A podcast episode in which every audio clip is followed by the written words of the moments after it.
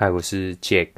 那今天来跟大家谈一则劳保年金的新闻。好，那最后还是跟投资会有点关系啦。哈，那我相信有一些嗯比较资深的投资人，或许已经面临到接近退休嘛。那我们原本的这个老年年金的退休年纪是六十岁。啊，那你的劳保年资要满十五年。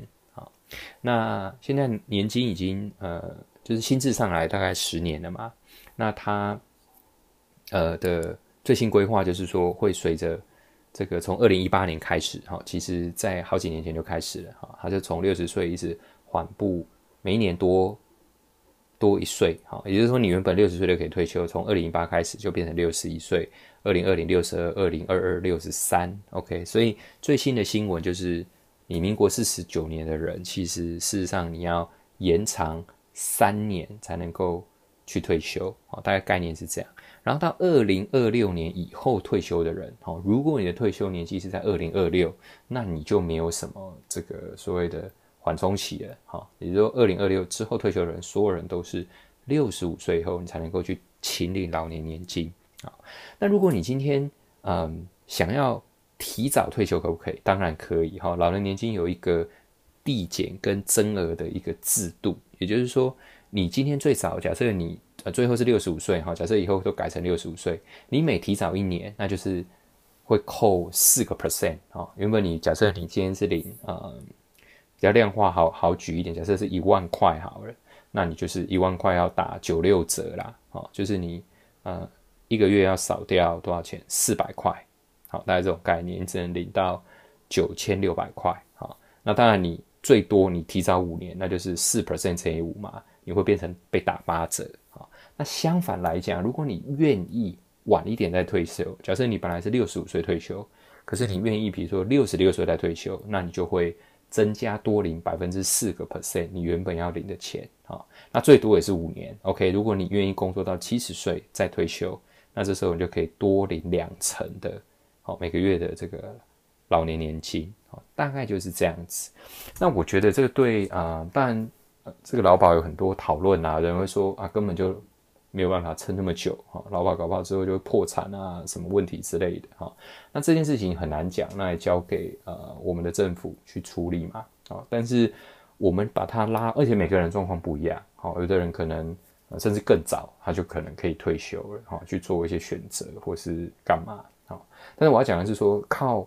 年金啊，想要过一个呃好过的退休生活，事实上是不太容易的啊。不管你啊之前薪水多高，提拨多少，事实上大部分人的的老年年金就是一两万块，但有人少数可以领到三四万块。但是其实就算你领四万块，一年也才五十万啊，其实也不是真的那么多啦。哦，相对来讲，所以你一定要靠投资嘛。好，那年金这样子。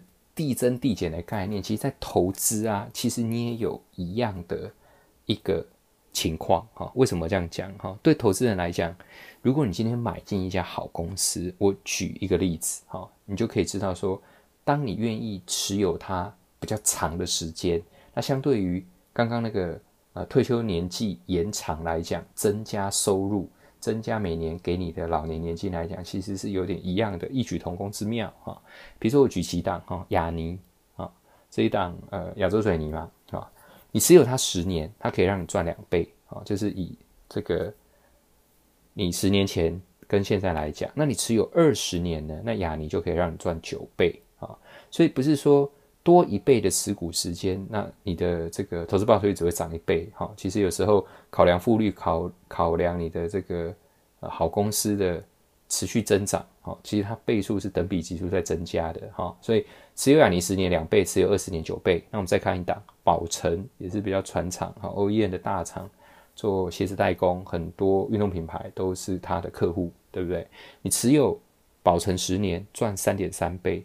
持有保存二十年四点八倍，但是如果你愿意持有保存三十年，可以让你赚十九点五倍。好，你大概可以感受到这个差异。好，再来两档电子股，第一档是台达电，好，十年三点一倍，二十年六点一倍，二十六年六十三点七倍。好，那最后一档是台积电，好，这个大家更有感觉，十年是九点四倍，哦，已经很不错了。但是二十年台积电可以给你十三点六倍。如果你愿意从上市的台积电买一张报到现在二十七年，它可以帮你赚一百一十倍。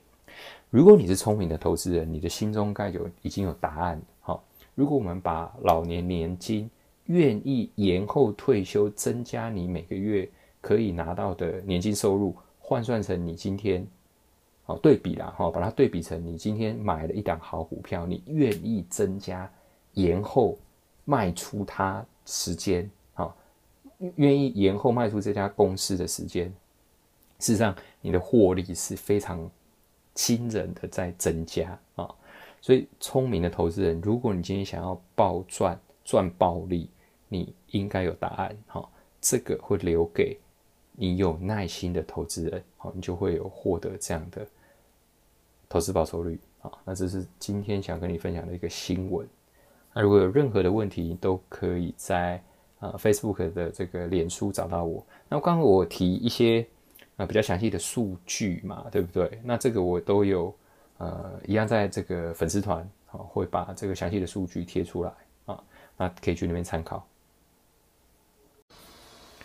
Check 现在有一门线上课程，叫做《投资赢家创造工作坊》。如果你对课程的内容或者是细节有兴趣，都欢迎你直接私讯我，或者是直接在股迷的节目说明里面可以找到相关的连接去了解。